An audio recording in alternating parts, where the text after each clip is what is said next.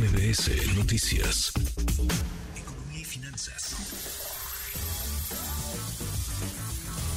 Con Eduardo Torreblanca. Lalo, qué gusto, qué gusto saludarte, ¿cómo estás? Igualmente, Manuel, como siempre, me da mucho gusto poder saludarte y poder saludar al público que nos escucha. Buenas tardes. Muy, muy buenas tardes, Lalo. Hay renuncias, renuncias tributarias, claro, del gobierno para este 2023. Sí, efectivamente, porque tenemos eh, la idea de que el SAT o la autoridad fiscal solamente cobra y en realidad también tiene la potestad de poder renunciar a cobrar impuestos.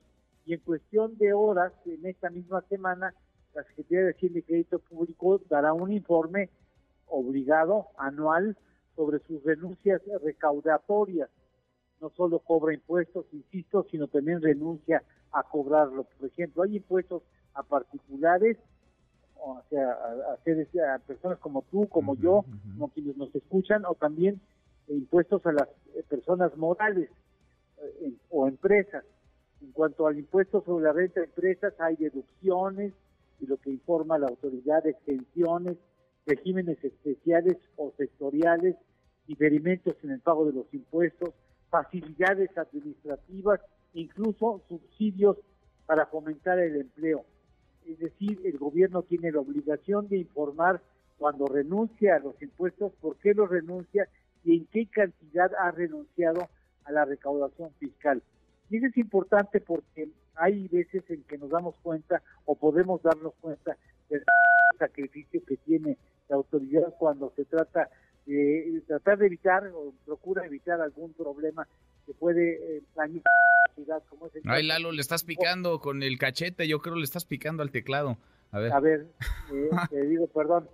Te decía yo que es, importante porque hay veces que hay sacrificios fiscales de la autoridad que uno desconoce y que tiene uno que dimensionar en su correcta posición. Por ejemplo, en cuanto a gasolinas, el sacrificio del el cobro del impuesto servicio, en el 2023 se tiene contemplado un sacrificio cercano a los 446 mil.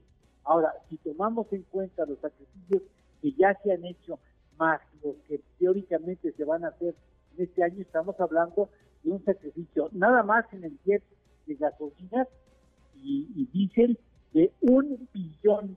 Estoy contemplando lo que se sacrificó el 2021, el 2022 y el 2023 mil cuatrocientos millones de pesos. Ese tamaño ha sido el sacrificio fiscal con el propósito de evitar que la inflación escale y llegue a afectar más a empresas y a particulares. Un billón. Qué dato. Lalo, ¿tenemos postre? Claro que sí.